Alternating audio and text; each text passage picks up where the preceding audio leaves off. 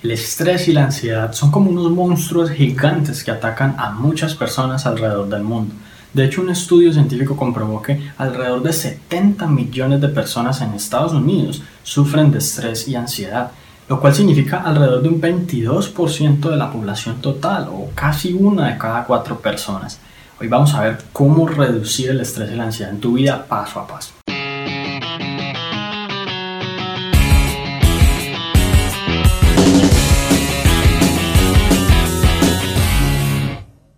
Indudablemente el estrés y la ansiedad nos afectan en varios sentidos, como por ejemplo en nuestra autoconfianza, en un malestar físico que puede llegar incluso a sentirse en el estómago, en una falta de claridad mental que puede causar accidentes en carretera, un cansancio extremo, una gran pereza, un desánimo horrible y en general una disminución drástica del bienestar en general. Acabar poco a poco con estos monstruos puede mejorar tu vida trascendentalmente y llevarte a ser una persona mucho más feliz todos los días. Así que, ¿qué hacemos con ese estrés y esa ansiedad que todos los días parece atormentarnos cada vez más?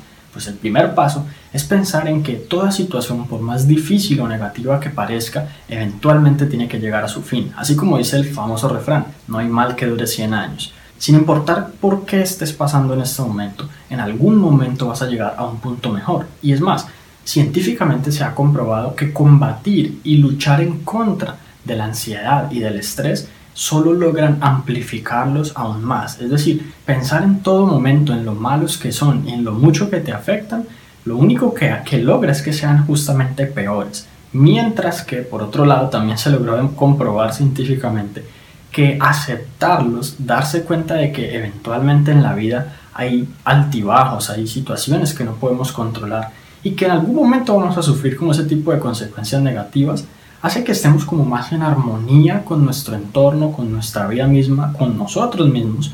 Y curiosamente eso causa que estemos como en una mejor situación para posteriormente sentirnos bien. Y el segundo paso es tener a la mano técnicas de relajación. Muchas veces cuando nos sentimos estresados y ansiosos pensamos en mil cosas menos en relajarnos, en calmar nuestra mente. Y es porque no contamos efectivamente como con un plan para cuando esos momentos lleguen. Cuando nos sentimos bien no pensamos en que esos momentos vayan a llegar. Entonces existen diferentes técnicas que te calman en poco tiempo y te sirven para pasar a un mejor estado emocional casi inmediatamente. Como por ejemplo la respiración diafragmática que puedes empezar a usar simplemente acostándote en tu cama colocando tus manos en el estómago y luego exhalando hasta sacar todo el aire de tus pulmones. Posteriormente, luego inhalar tanto aire como sea posible, tratando de inflar tu abdomen como si quisieras con él levantar tus manos. La idea es posteriormente retener el aire unos segundos y luego exhalar nuevamente por completo y esperar unos segundos antes de volver a tomar aire. La idea es que tanto inhalando como exhalando retengas el aire o la falta del mismo durante un tiempo considerable. Pues no, la idea no es ahogarse, sino simplemente darle un poco de tiempo al cuerpo como para que procese la respiración. Y posteriormente repetir este proceso al menos 10 minutos seguidos. Esto se ha comprobado que es, es poderosísimo para lo que es la relajación como tal. Otra técnica es el autodiálogo positivo. De hecho, estos se hicieron unas investigaciones en la década pasada y simplemente consiste en conversar contigo mismo sobre el tema, llegar a un acuerdo, casi como si se tratara de una conversación con otra persona. Mientras más estés en el papel de conversar con tu otro yo, más fácil te, te, resultará dialogar, porque es que estás hablando no contigo, sino con otra persona que es como la persona que está dentro de tu mente. Trata de buscar soluciones, de resolver problemas, o si no hay soluciones o simplemente es un problema sumamente complejo, de relajarte, de buscar afectarte lo menos posible, de vivir feliz a pesar de las condiciones y las circunstancias. Si de igual manera las cosas van mal, sentirte estresado y ansioso no ayudará en nada y solo va a empeorar las cosas. Las preocupaciones no resuelven problemas. También hay técnicas como la relajación muscular y muchas otras que mencionaré en nuevas publicaciones más adelante. El tercer paso es verificar tu dieta. Hay ciertos alimentos y bebidas que afectan a las personas que tienen estrés y ansiedad y de hecho las vuelven más propensas a sufrir este tipo de afecciones, como por ejemplo la cafeína y el alcohol. Y de hecho la cafeína muchas personas la relacionan directamente con el café, pero hay gente que no sabe que la cafeína también la encontramos en el chocolate, por ejemplo el chocolate que hacen las abuelas o, en las chocolatinas. las barras de dulce. Y también la encontramos en gaseosas y la encontramos en el té. Entonces hay muchos tipos de, de, alimentos que contienen este tipo de, de, elementos que pueden afectarte, incluso las bebidas energéticas. Y si tú eres una persona, por ejemplo, que sufre estrés y ansiedad, consumirlos solo va a hacer que el problema se agrave aún más. Entonces ni hablar de las, de las sustancias, por ejemplo, adictivas como el alcohol o las, o las drogas incluso, que pueden prolongar y llevar el, problema a, a, niveles aún mayores, como digamos enfermedades mentales eh, similares a la depresión. Y si tú verificas tu dieta y organizas como los alimentos de manera que tú solamente consumas cosas sanas y saludables, lo más seguro es que eso te ayude, porque tú puedes tener tu mente en un estado óptimo, en una forma óptima, pero tu cuerpo finalmente es, es como quien dice el, el santuario de tu mente, en donde se llevan a cabo todos los procesos físicos que tu mente eh, desea como realizar. Entonces es allí donde, donde tiene que existir como una armonía mente-cuerpo para que pueda resolver el problema desde todo punto de vista.